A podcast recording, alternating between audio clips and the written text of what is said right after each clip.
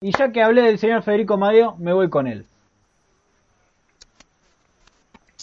Así que, Julio, vamos a hablar de un juvenil promesa. Si tenés algo para anotar, te recomiendo que agarres una lapicera y un papel y anotate este nombre. ¿Tenés ahí a mano? Acá tengo, acá tengo, mirá. Ahí va, ahí va, ahí va. Ahí va, ahí está. Alex Luna, apodado La Joya. ¿Te va? ¿Te gustó? No la Apodado, joya de Lola, apodado, pero profe. La Joya, La La, Joya. joya. ¿Lo tenés? ¿Lo anotaste? Listo. Guardalo, guardalo tres, dale tres, cuatro añitos, ¿viste? Porque hoy en día está muy difícil llegar a, a lo, tenés que ser un Kun Agüero o un Lautaro Martínez para debutar a los 16, Me- 17. Me Bueno, como bien decía, me están 16 diciendo- años, sí. Perdón, Fede, me están diciendo por cucaracha que el nombre que acabo de anotar acá nos está escuchando, así que le mandamos un saludo enorme. Bueno, me parece, me parece muy bien. 16, le mandamos también un, un saludo de mi parte. 16 años, oriundo de Rafaela, categoría 2004, un pibe, un nene. Eh, es el juvenil destacado de, de esta columna que voy a desarrollar el día de hoy. Es la mayor esperanza, yo lo denominaría así. Es un título sensacionalista, pero me gusta, me gusta. Me gusta un poquito, un poquito, un poquito. Está bien. Está bien. es la mayor esperanza de la cantera rafaelina, de Atlético de Rafaela. Llegó con, con Oceans al club. Se habla de él desde hace más de dos años y le quieren empezar a dar rodaje con el plantel profesional, pero como siempre sucede, la billetera de los poderosos ingresa en estos clubes que poco pueden hacer ante esto. Y Juli, te voy a pedir por favor si podés poner el video Dale, a ver. que, tenemos sobre Alex Luna. ¿eh? No, no, no hay problema. Que tenemos sobre la luna para ir, para mostrarle a la gente cómo juega este juvenil que, que juega de número 10, se desempeña de media punta o, por la izquierda, en, un- o en un juego con internos, es el interno, el interno por la izquierda. eh, tiene gran, una gran capacidad de desequilibrio individual, como estamos viendo en el video, gran, gran definición. El último cuarto de cancha te mata, como pueden ver, ahí entra al área, miren cómo la pica, la empaló, un golazo, tiene gran el último cuarto de cancha, es muy rapidito, eh, tiene muy buen cambio de ritmo, como están viendo, o sea, en tres cuartos acelera y tiene un cambio de ritmo impresionante, una velocidad tremenda, son capacidades innatas de, este tipo de jugadores, ¿no? De, lo que se denomina un biotipo de jugador, que obviamente tiene ciertas cualidades técnicas que hay que ir desarrollando y explotando a medida que vaya llegando a, la primera di- di- división. Y es por eso que se le nota que tiene una, una capacidad eh, técnica innata. Y eh, como bien decía antes, en el mano a mano letal, eh, define muy bien.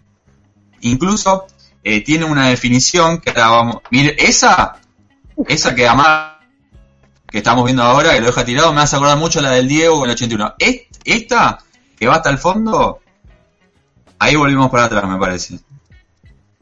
Esta, esta es la que la pica. Si no. Ahí está. Esta me hace acordar mucho al gol de Di María, la que la pica en Pekín 2008, que va corriendo, va corriendo y la empala y gana Argentina eh, 1 a 0 y con ello se consagra en, en los Juegos Olímpicos de, Pekín 2008. Él se define como número 10 porque obviamente las inferiores le permiten jugar suelto, pero cuando llega a primera división yo lo veo como un mediapunta suelto y más para el lado de, de- la izquierda, que va por un costado, engancha y define.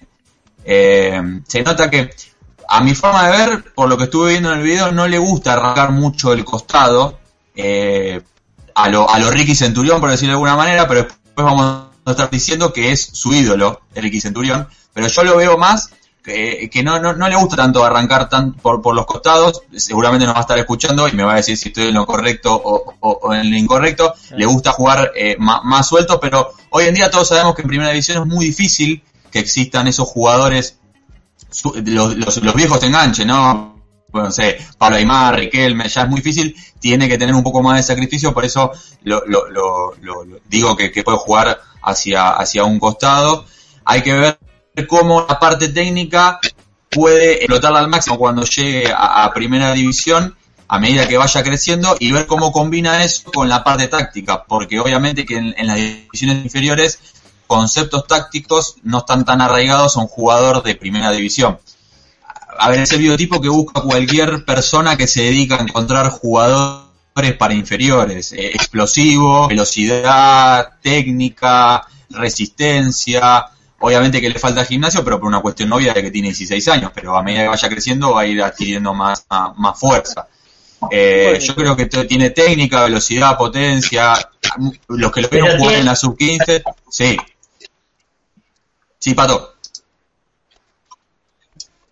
No, que tiene una habilidad enorme. Lo que se vio en, los videos, la verdad que no lo conocía recién en este, en este video que pasamos, que se ve, eh, tiene una habilidad enorme y por lo que se vio también, eh, y lo dijiste vos, yo creo que va más por el medio de la cancha que por los costados. Va a ser un es más enganche que, que jugar por los carriles. Ojalá que tenga la oportunidad de, jugar en esa posición porque se lo no, muy cómodo. no solo eso, sino que también eh, lo veo con un gran control de la pelota, sobre todo pelotas que le, que le llueven de arriba, increíble ese control que tiene. Y más que el carrilero, eh, yo le auguro un futuro eh, como, como Paredes, como un gran distribuidor de juego, lo veo más el tipo de, control y de visión que, muestran los videos que estamos viendo. Y probablemente se tenga que adaptar a un, doble 5 o en un 4-3-3 a un juego de, interno por la izquierda. Este, no, por lo que, como él se define, no creo que le guste jugar de extremo por la izquierda. Bien pegado a la línea, encargar hasta el fondo, enganchar para adentro y pegarle, o encargar para adentro y tirar el centro. Depende de, él y de lo, de lo que quiera para, para su futuro. Los que lo vieron en la sub-15 dicen que ahí también ha demostrado sus aptitudes y que no se achicó al vestir la camiseta de la selección nacional, y por eso que dicen que promete y mucho. Yo particularmente la selección argentina no lo he visto, lo he visto por videos que, he encontrado en internet, porque justamente este que hemos mostrado, y por eso, porque promete y mucho, fue la novela juvenil pandémica, diría yo, por llamarlo de alguna, de alguna manera en esta, en esta cuarentena, porque sonó en muchísimos clubes de primera división, hubo un interés real con propuesta de Vélez y de Newell's a principio de año, en enero, y durante el último mes sonó en River, en Boca, en Racing, en San Lorenzo, en Independiente y en Estudiantes. Increíble. Seis clubes, además de lo que yo había dicho antes. Newell's, obviamente por la billetera eh, de los más grandes, quedó afuera de, la disputa por, por, el juvenil y se metió de lleno Racing, pero al final fue un mano a mano entre River y Vélez, donde el Fortín pareciera haber llegado eh, pues pareciera haber arreglado la llegada a Liniers. Hasta circuló un video de presentación en las redes sociales de, un medio partidario de, Vélez, eh, donde mostraban las aptitudes, como bien vemos en, el video del juvenil. Pero ¿por qué digo pareciera que ha arreglado la llegada a Liniers? Porque en la primera semana de agosto hubo reuniones entre el juvenil y los directivos de Rafaela y se avanzó sobre la posibilidad de realizarle un contrato profesional con la condición de que si lleva una oferta irresistible para ambas partes se iría de la crema. A ver, billetera mata club que no, que no puede contra, contra el poderío de los más importantes. Lo que sí le confirmaron al, chico Luna es que el 2 arrancará los entrenamientos con el plantel el 2 de septiembre con el, eh, con el plantel de, primera división y tuvo tanta repercusión su llegada a Vélez que el medio partidario, lo vamos a citar, Grito Belzano, lo sacó al aire a fines de julio cuando parecía que todo se encaminaba para que llegue a Liniers y declaró que para él llegar a Vélez sería un salto muy importante para su carrera y que lo quiere dar.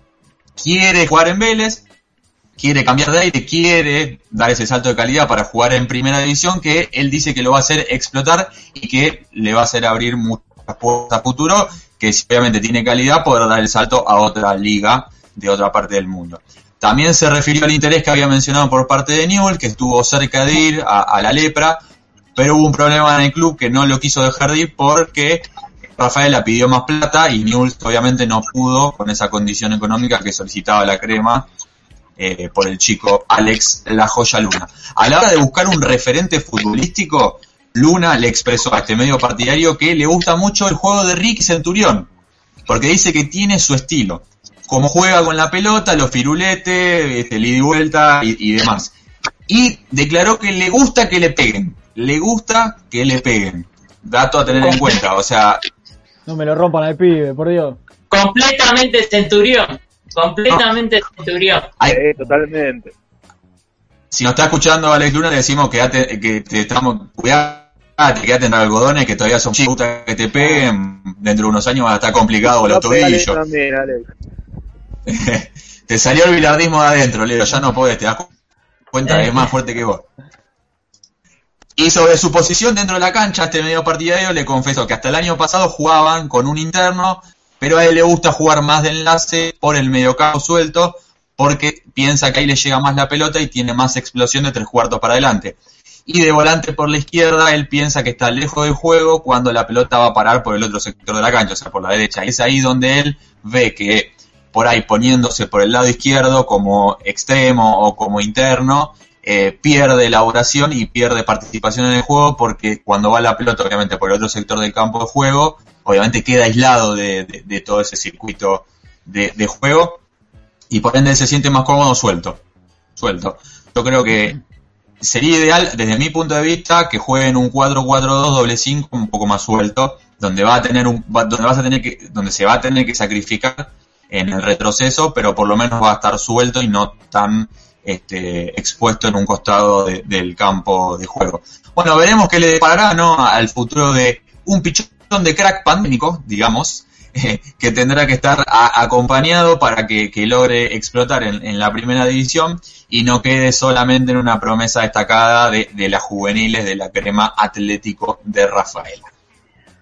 Que nos ha sorprendido bastante el Atlético de Rafaela con, con, algunos juveniles. Hay uno que está en Racing, que es Alex Almaraz, que para mí va a ser el 9 de la selección argentina. Pero bueno, al margen. Sí, Pato.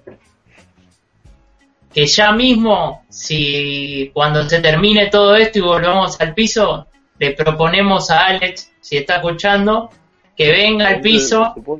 así, bueno, lo tenemos ahí presente para, para entrevistarlo y hablar un poco de, de lo, de lo que espera para, para su futuro después de ese momento.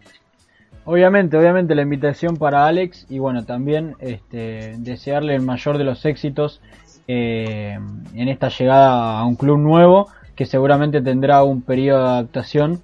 Eh, pero bueno, obviamente desearle el, mayor de los éxitos a Alex. Sabemos que es un crack, lo hemos visto en los videos, nos ha contado Fede, así que bueno, tiene todas para triunfar y desde Historia de Gol, por supuesto, darle todo nuestro apoyo eh, en la llegada a un club nuevo y a un club grande, a un club que en sus divisiones inferiores ha destacado por sacar jugadores, que hoy lo demuestra en primera, que tiene ejemplos en primera este, y que seguramente podrá cumplir también Alex Luna con lo suyo. Un saludo grande para Alex. Fede, ¿algo más para cerrar? o lo cerramos ahí? No, yo también le, le, mando un saludo si nos está escuchando Alex Luna y desearle lo mejor para, para el futuro.